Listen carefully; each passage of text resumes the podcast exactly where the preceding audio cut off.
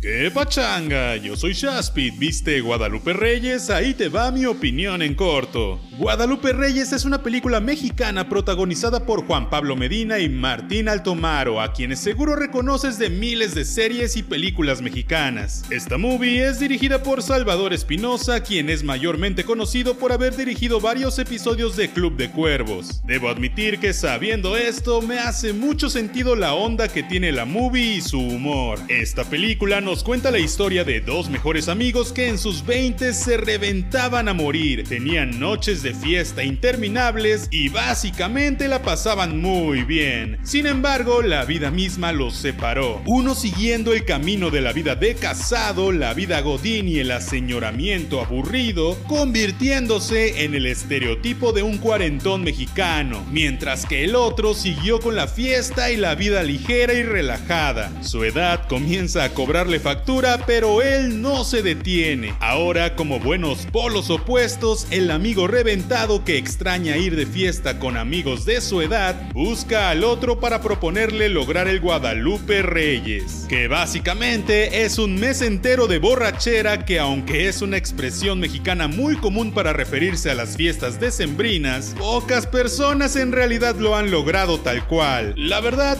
creo que si estás entrando en la chaborruquez, estás en ella o ya vas saliendo, te va a gustar y divertir mucho esta película, pues aunque se siente por todos lados un intento por ser de hangover o qué pasó ayer todo el tiempo, creo que las influencias mexicanas, la idiosincrasia, la idea de Guadalupe Reyes y sobre todo el humor mexicano, pero sin ser vulgar, hace que todo se sienta mucho más original. Eso sí, definitivamente no es perfecta y se aleja mucho de lo que es la trilogía de Hangover o de cualquier película de este estilo. Y es que podríamos pensar que por fin se salieron de las comedias románticas, pero no. Básicamente esta es una comedia romántica, pero en lugar de una pareja amorosa, es una amistad de años. Cuenta exactamente con la misma estructura de cualquier chick flick, pero con más testosterona. Es decir, dos amigos alejados que se reencuentran, son muy felices,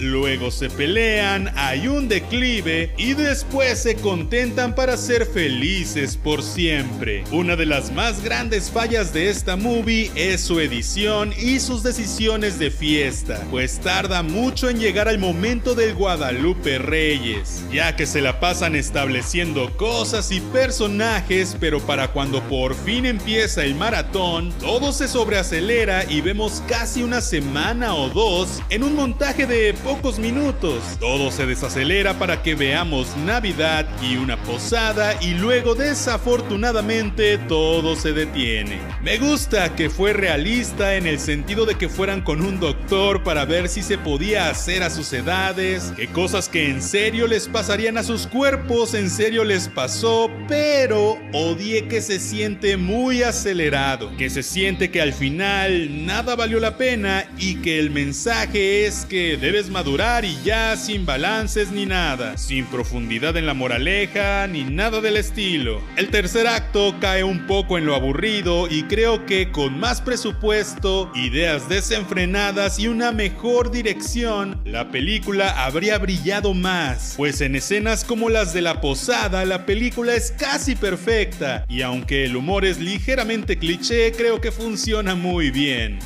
Pero bueno, yo soy Shaspit, gracias por escuchar esto en Spotify, Apple Podcast o en algún gestor de podcast. No olvides que puedes pasar al canal de YouTube a saludar y suscribirte y comparte con tus amigos chidos. Nos escuchamos la próxima vez. See ya.